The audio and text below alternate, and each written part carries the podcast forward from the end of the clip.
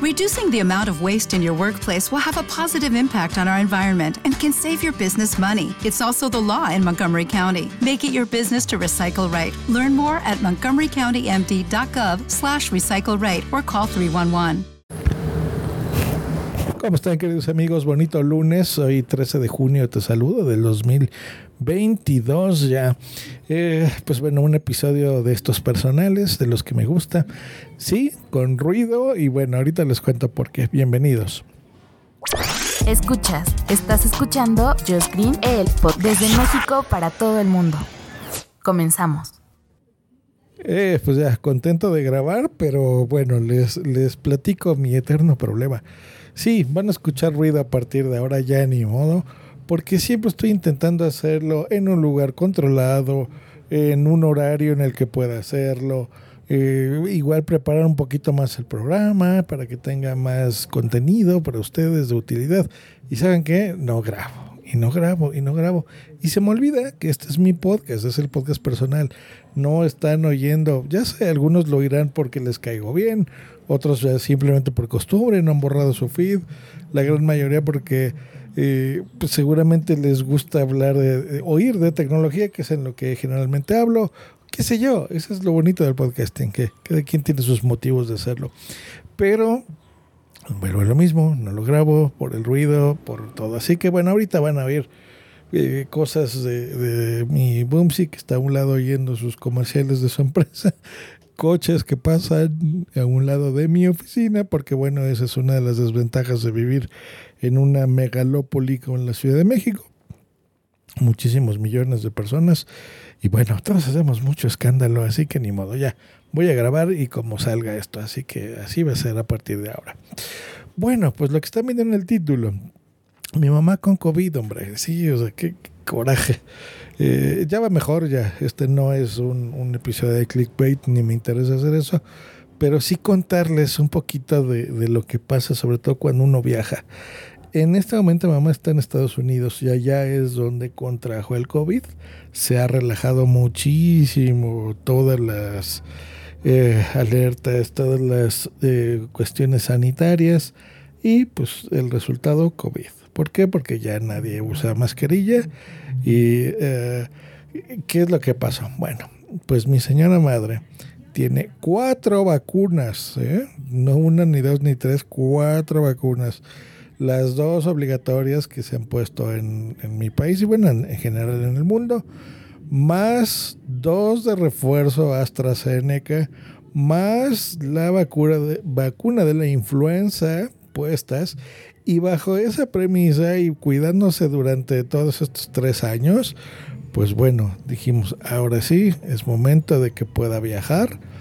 Pues ahí está este su señor hijo comprándole los vuelos para que pueda irse a Salem, que es en donde está en este momento. Eh, algunos lo pronunciarán Salem, no es Salem, Salem, en Oregon, muy cerca de Portland. Pues bueno, pues el chiste es que ahí está se contagia de COVID y ¿qué pasa?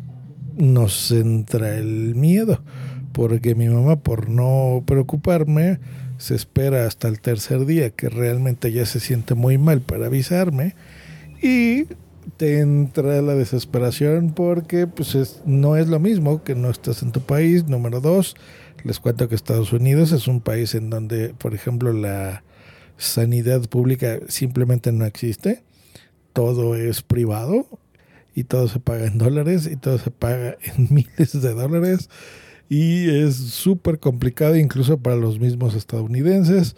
Ya no existe el Obamacare, no existe nada de esas cosas, así que pues toca pagar y no solo eso, sino eh, tú piensas lo mejor y piensas lo peor, pero tienes tú que tener la cabeza fría, alguien lo tiene que hacer.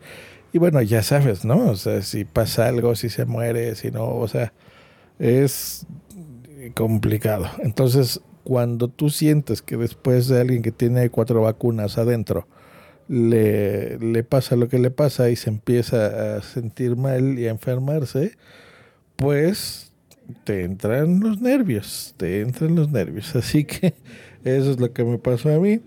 Y Bueno, para no hacerles el cuento largo, ya se siente mucho mejor. Pasó la crisis. Yo estaba viendo incluso ya comprar seguros. Eh, estábamos viendo entre mis hermanos qué onda. De, de todos, pues, soy el único que tengo la, la visa eh, activa y puede viajar. Entonces, pues bueno, ya planeando hacerlo, ya comprando los, los boletos para irme a Oregon. Bueno, un relajo. Entonces, ¿por qué a ustedes les puede interesar esta historia, aparte de lo que sea personal? Pues porque es muy sencillo, cada que compramos vuelos internacionales sobre todo, que ahí ponen la opción de seguro de vida de viajero, mientras tú lo estás haciendo, un seguro de viajero, no de vida que te cubre, hay de distintas pólizas, pero puede ser desde muerte, puede ser de, eh, incluso ahora hay de COVID, ¿no? Precisamente por, por la pandemia que estamos viviendo, eh, o que te cubre en algún accidente, o te puede cubrir ahí, no sé, medio millón de dólares de gastos médicos, etc.. Entonces, no es tan caro y sí es algo que debemos considerar hacer. Depende del país a donde viajes, hay que informarse un poquito, pero bueno, en general nosotros que vamos muy seguido a Estados Unidos de compras o a veces un fin de semana o cosas así, o sea, no, no, a veces de turismo una semana, un par de semanas, pero se nos hace tan común tomar un vuelo en, en, sobre todo en la Ciudad de México o en México en general. Este, en el centro me refiero, ¿eh? porque la gente que vive en el norte, eh, Monterrey y demás, eh, pues tienen ahí, se pueden hasta caminando, se cruzan, ¿no? bueno, en Monterrey no, pero bueno, tienes, agarras tu coche y pues te vas a, Estados Unidos y te regresas el mismo día, ¿no? Pero es importante hacerlo, es importantísimo. Entonces, ahí se los dejo ese tip, por favor, cómprense un seguro de gastos médicos porque uno nunca sabe lo que pueda pasar. Y generalmente las aerolíneas te los ofrecen al momento de comprar tus vuelos. Las agencias de viajes también. Esta fue en despegar. Um, creo que la había comprado, pero fue por una semana. Y cuando suele viajar mi señora madre, pues se toma sus vacaciones largas. Sí, eh, dos meses, cosas así. Bueno, ¿quién fuera mi mamá, verdad? Entonces, así es como ella viaja y pues ese puede ser el caso de cualquiera de ustedes. Así que bueno, hay que cuidarnos, por favor.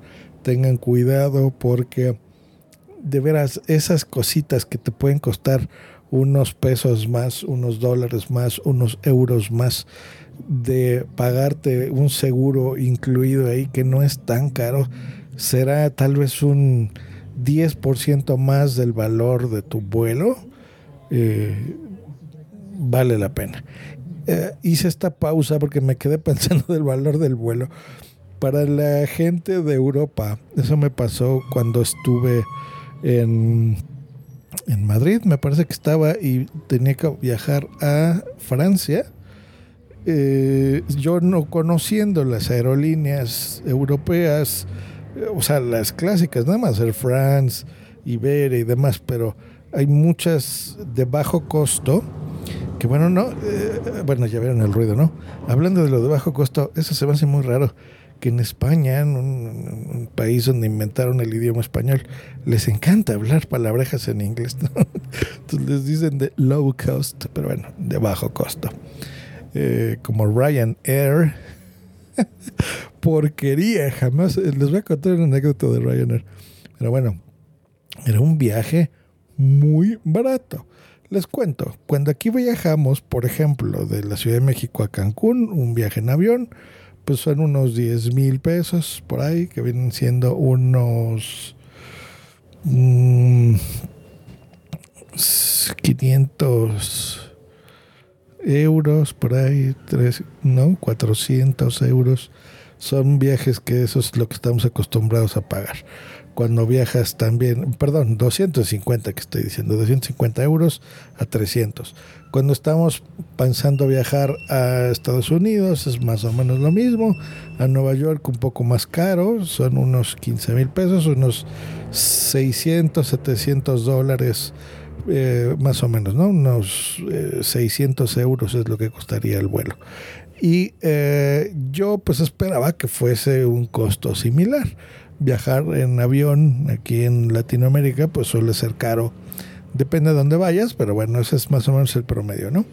Pues resulta que en Europa no. En Europa el vuelo caro son los trenes, ¿no? Los trenes de alta velocidad. Ellos le, conocen como AVE. Me da mucha risa el, principio del término. Pero bueno, serán siglas de algo que no los conozco, no lo tengo de memoria en el momento. Pero bueno, yo tomé ese AVE, por ejemplo, de eh, Barcelona a Madrid y bueno, fue ida y vuelta y fue algo extremadamente caro. Me costó mucho dinero. Y un vuelo de avión es muy barato. El que les comentaba de París fue, ni siquiera fue París, ¿eh? era un poblado que estaba a un ladito, era Orley, me parece, una cosa así.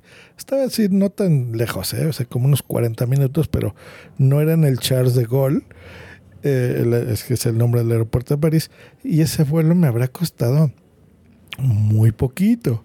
O sea, habrá sido como unos, tal vez, 40 euros, una cosa así, o sea, muy poquito, que eso vienen siendo unos 900 pesos.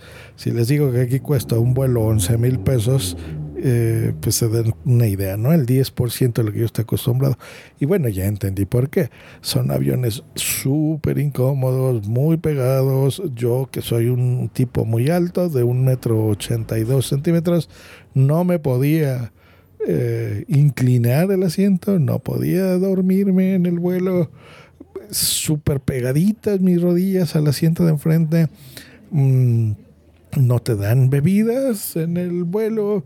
Eh, me quisieron vender las, las azafatas. Eh, unos boletos de avión, de, de, boleto de lotería. Yo no entendía qué estaba sucediendo.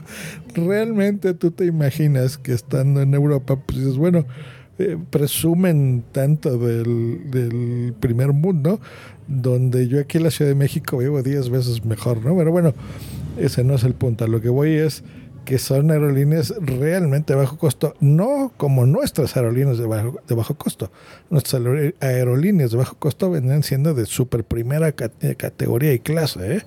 O sea, aquí este, Volaris, eh, Aeromar y todas estas, este, Interjet, son de super primer clase, ¿no?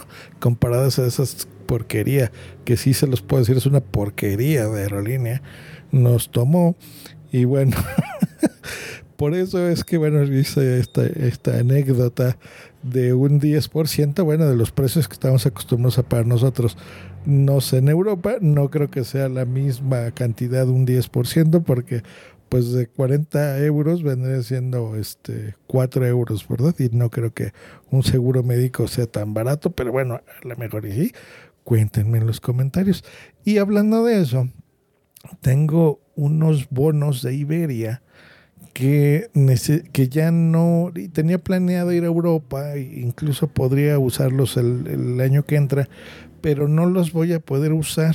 Así que el siguiente episodio igual se los cuento mejor, pero bueno, mientras se los adelanto, si a alguien le interesan, son como 400 euros, me contactan. Este, y pues igual se los puedo vender más barato, ¿no? Unos, les regalo 100 euros, ¿les parece bien? Si me ayudan a deshacerme de eso, estaría muy bien.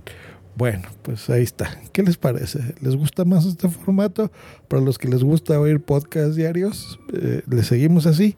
Déjenmelo en la red social que me sigan o dejen un comentario público o privado y vemos, ¿no? ¿Les gusta más así? Más seguido, aunque se oiga todo de fondo. Bueno, que estén muy bien, les mando un abrazo. Hasta luego y bye. Dale más potencia a tu primavera con The Home Depot. Obtén una potencia similar a la de la gasolina para poder recortar y soplar con el sistema OnePlus de 18 voltios de Ryobi desde solo 89 dólares. Potencia para podar un tercio de un acre con una carga. Potencia para recortar el césped que dura hasta dos horas. Y fuerza de soplado de 110 millas por hora. Todo con una batería intercambiable. Llévate el sistema inalámbrico OnePlus de 18 voltios de Ryobi Solo en The Home Depot. Haces más, logras más.